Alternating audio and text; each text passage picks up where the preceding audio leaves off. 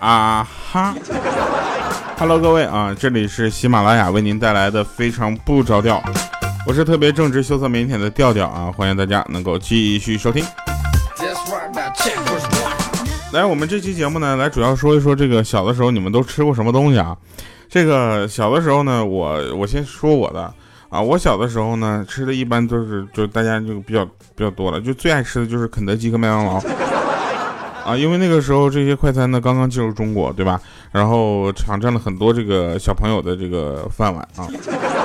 哎，然后这个莹姐小的时候就不太一样了啊。莹姐小的时候她吃，她说吃什么？吃吃什么？呃，什么糖人、糖画糖人儿？我不知道啊，我就没吃过啊，不太知道是什么。他说前面是有个转盘啊，然后你去上去转一把，转完了之后转到哪个画？然后那个师傅呢，就给你用糖啊，给你画哪个，然后上面再粘一个棍儿，给你拿起来。然后还吃过小时候，他还吃过那个中间是一根爆米花棍儿，然后是个那个棉花糖。我就不我不知道啊，这些东西我都没有吃过。我小的时候这些东西还没有，都都不吃了啊，都街上都已经没有卖了。所以呢，各位小的时候你们都吃过什么东西呢？跟我们分享一下来。啊，有的朋友就比较惨啊，有的比较朋友他说小的时候我只能吃母乳啊，你现在想想是不是特别的幸福，对吧？那还有那个小的时候呢，我们也在吃辣条，对吧？啊，辣条也是，还有那个口哨糖，大家都知道吗？然后还有一种这个这个方便面叫三鲜一面啊，黄色的袋子有没有吃过？然后还有一种非常经典的食物啊，叫做唐僧肉。啊，小的时候我们还真的是了不起啊！那想想现在为什么百毒不侵，就是因为吃唐僧肉吃多了。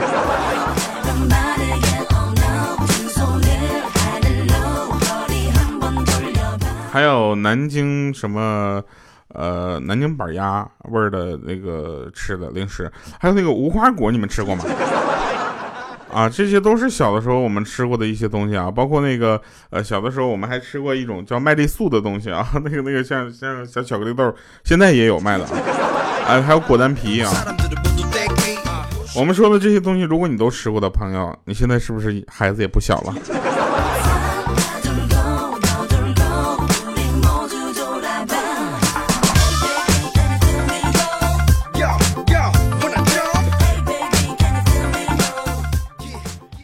们说一个人啊，有一个朋友呢，他特别的怕老婆，怕到什么程度？他老婆让他干什么，他立刻就得去干啊！干完了之后，该跟我们说呢啊，没事，我这是疼我老婆的表现。有一天啊，他今天出差，然后昨天向老板预支了几千块钱，昨天晚上被他老婆发现了，结果早上他老婆起的贼早啊，结果上班之后发现钱包里的钱没了，他当时他就生气了啊，当时发火，家贼难防啊，真是。然后马上打电话给他那个老婆问个清楚，说老婆，我就问你个事儿啊，就说我那个我钱包里的钱，昨天晚上是不是怕冷跑到你的包包里去了呢？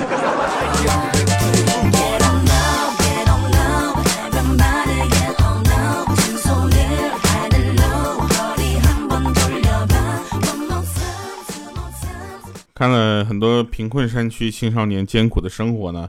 我当时就是呃产生了非常想帮助他们的强烈的愿望啊，结果我还没去做呢啊，莹姐的老公就先跟她说了，跟莹姐商量说，亲爱的，要不咱们一起资资助一名山区的女孩吧，然后把我们不用的书啊，还有你不用的衣服啊都寄给她，每个月呢还给她一点小钱，还可以定期去看看她，对不对？跟她聊聊人生啊，聊聊命运，聊聊理想，多有意义啊，对不对？这时候莹姐的脸色唰就青了，冷笑，哼，你是想包个小三儿吧？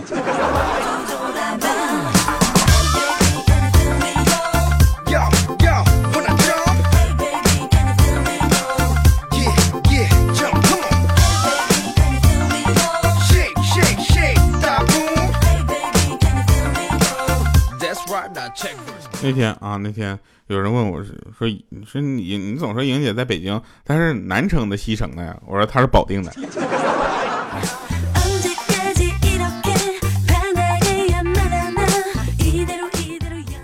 这 真事儿啊！那天坐坐车，然后我就我就问我说：“奶奶，我扶你吧。”啊，结果她说不用了，谢谢。我说没事这是我该做的。她说孩子，你脑袋有病吗？这是我的位置，我凭什么让你坐呀？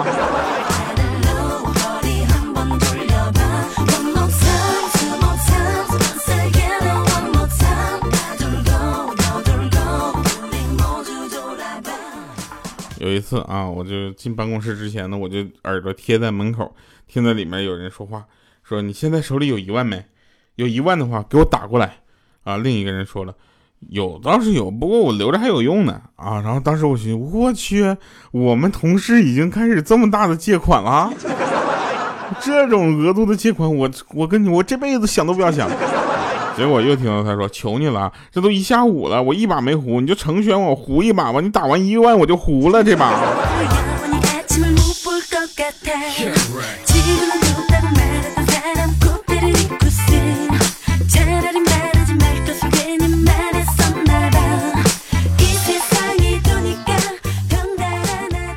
大家都听过那首歌吗？就是望望头上天外天，看看脚下一门。就是就是愚公移山的故事，大家都知道吧？就整个的故事我就不重复了。如果不知道的话，去上网搜一下，好吧？然后那个就是愚公嘛，啊，立志举家齐力铲平门前的太行和王屋两座大山。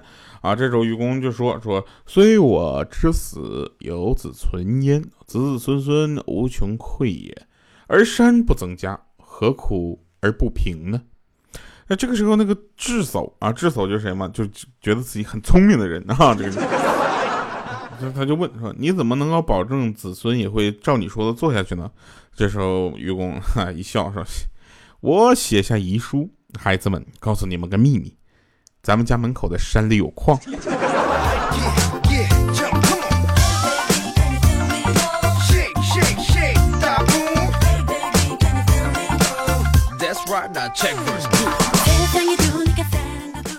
那天坐公交车啊，看到一个纹身、戴墨镜的黑社会大哥啊，为一个老奶奶让了座啊。其实纹身的人并不一定就并不坏，你知道吧？想想也是很有爱的啊。这时候老老奶奶也很感激啊，对大哥说了句谢谢啊。结果那大哥来了一句说：“你跟我还客气个蛋呢，客气。”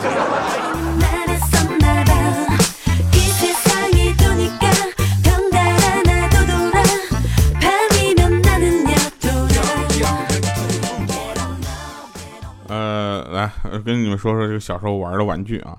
我们小时候啊，一般都是就是男生玩那种这个呃小汽车模型啊啊，然后呃这个气枪啊，还有弹弓啊，就是就弹溜溜、扇啪叽，这都是我们玩的。女生玩有娃娃、玩洋娃娃、跳皮筋儿啊。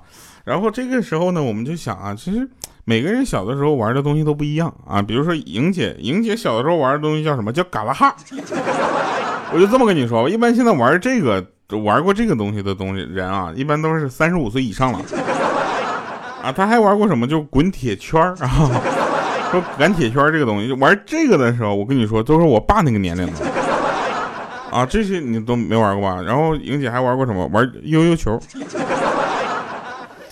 哎，这个东西也不一样。然后这个时候呢，我们想跟大家说一句：如果一个九五后的孩子跟你说他会玩翻绳，你要考虑一下，要么他说会玩翻绳这件事是假的，要么他九五后这件事是假的。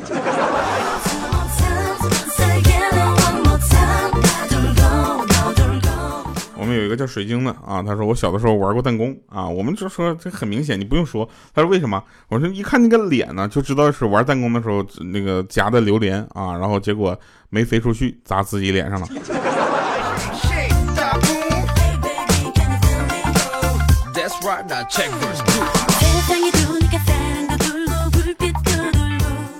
小的时候呢，呃，我们还玩过一些像什么这个吹泡泡的，对吧？然后吹泡泡的这个比较贵啊，所以呢就是把那个盒留下来，然后这个水里面兑点洗洁精，然后吹。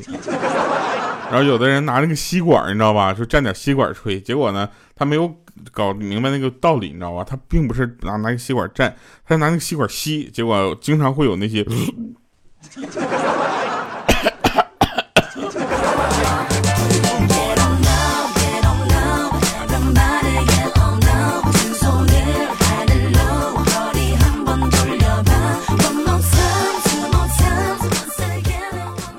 这里问一下，我女女听众比较多啊，就是小时候跳过皮筋儿的朋友，你把那小跳皮筋儿边念叨边跳边念叨那个小口诀，麻烦留言给我们留言。什么小皮球叫脚踢，什么嗯马兰开花二十一，三八三五六三八三五七。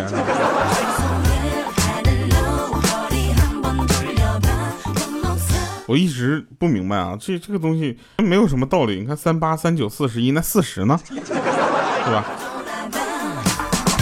我就不一样啊，我会抻。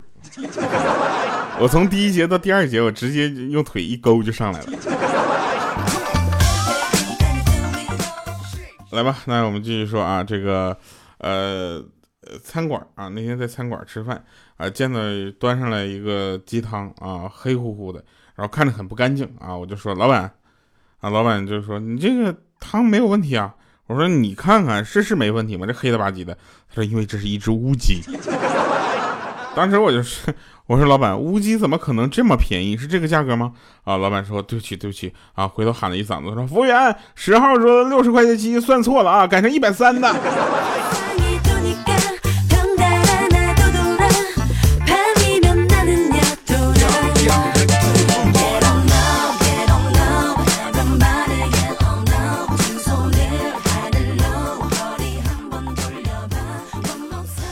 那天有一个哥们说：“你们几个把他手给我固定住了，给我吊起来打，老子不信今天治不了你。”我说：“大夫，你就给我我感冒，你给我打个吊针，你说你至于吗？这行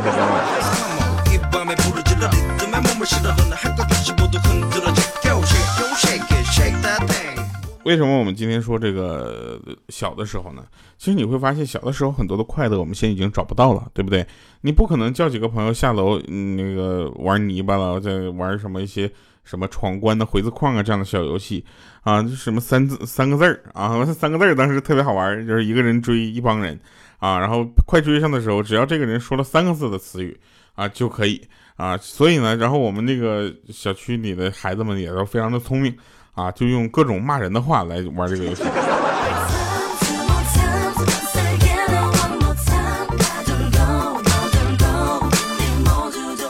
对吧？比如说他快追上我，我就喊一六八，哎，他拿我没有办法，知道吧？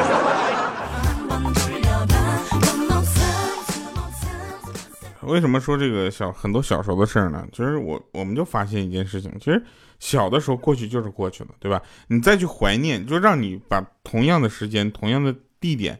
同样的人招到一起，你们长大了也不会再有那个快乐了，因为你们在玩的时候已经不能那么专注了，那么全身心的。你们在玩的时候，很多人会讲：哎，我停车停在那会不会贴贴条啊？哎，我明天应该怎么办呢？我后天交房租怎么办？还大后天我还信用卡，已经没有那么单纯的快乐了，对不对？当时的单纯的快乐就在想，明天我的作业怎么办？是不是？而且还有跟朋友聊天说，记得我们小时候卫生条件很不好啊，肚子里面就是老有蛔虫啊，还得吃一些药啊去灭虫。现在卫生好了，对不对？小孩也不用担心肚子里面有蛔虫了。其实并不是的，啊，我们那个大花药房的老阿姨，然后以专业的口吻和专业的姿态告诉你，那不是卫生好了，只是我们现在吃的东西里面已经不太适合虫子的生存了。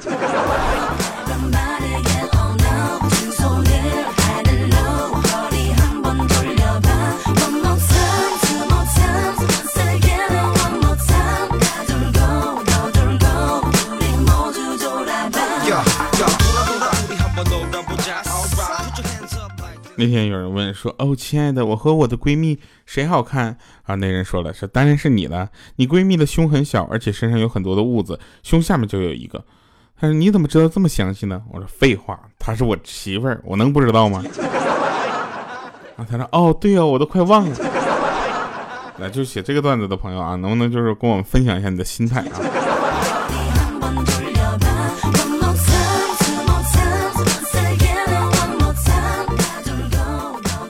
这两天呢，这个身体不是很舒服啊，我上医院挂号啊，挂号之后直接给了一张一百块钱啊，医生说没有零钱吗？我说在医院看病一百不就是零钱吗？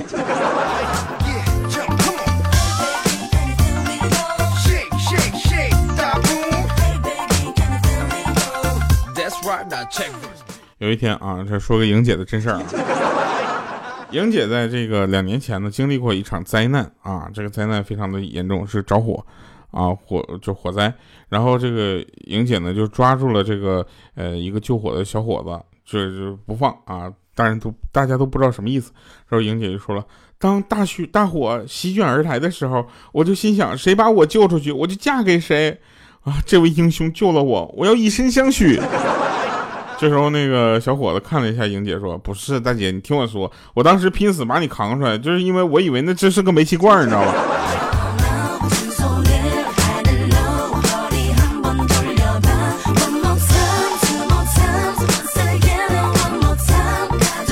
哎，说来话巧啊，说来话巧，这个娘娘呢，当年也就去年也经历过这么一个大火，啊，然后这个娘娘呢，就是怎么说呢？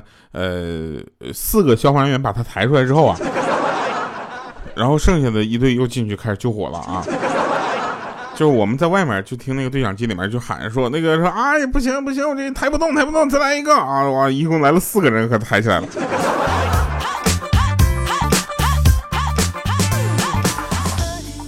啊，来听一听好听的歌啊！这首歌叫《青春无处安放》。既然青春无处安放，不如跟我们一起分享非常不着调。我是特别正直、羞涩、腼腆的调调。我们一起来收听我们的这首结尾歌曲。一会儿神翻场再见。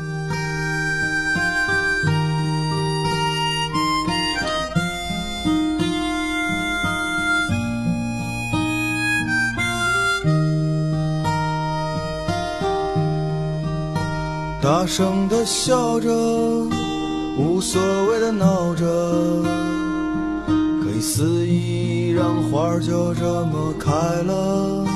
梦里从没有牵绊，只看见满意的青春，以为可以将它安全存放了。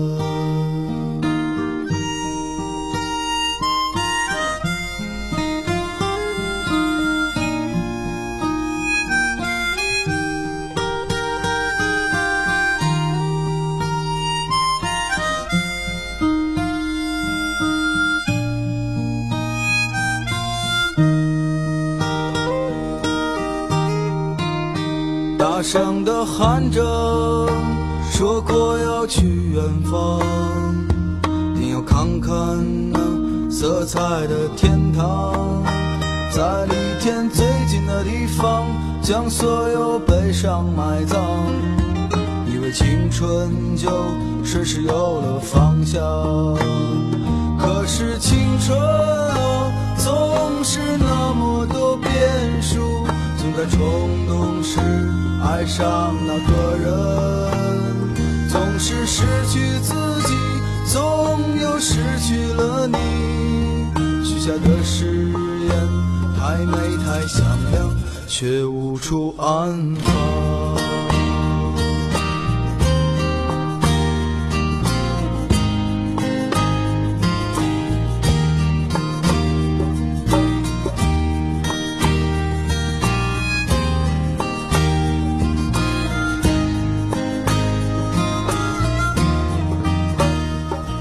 当然了，就借着这首歌啊，我们也是希望大家把想对你青春或者青春的时候的呃一些朋友想说的话，可以留给我们啊。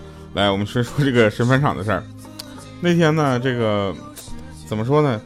有一个朋友啊，他他斜对门的女孩啊，跟男朋友分手了啊，然后硬拉着他去喝酒，结果两个人喝醉了啊。早上醒来之后，发现呢，就是就两个人居然在酒店的房间里。当时他懊恼了啊，特别懊恼，说他真不是人啊，怎么能做出这么没有理智的事情呢？明明对面就有一家酒店啊，比这便宜一百多块钱呢。好了，以上是今天节目全部内容，感谢收听，我们下期节目再见，拜拜各位。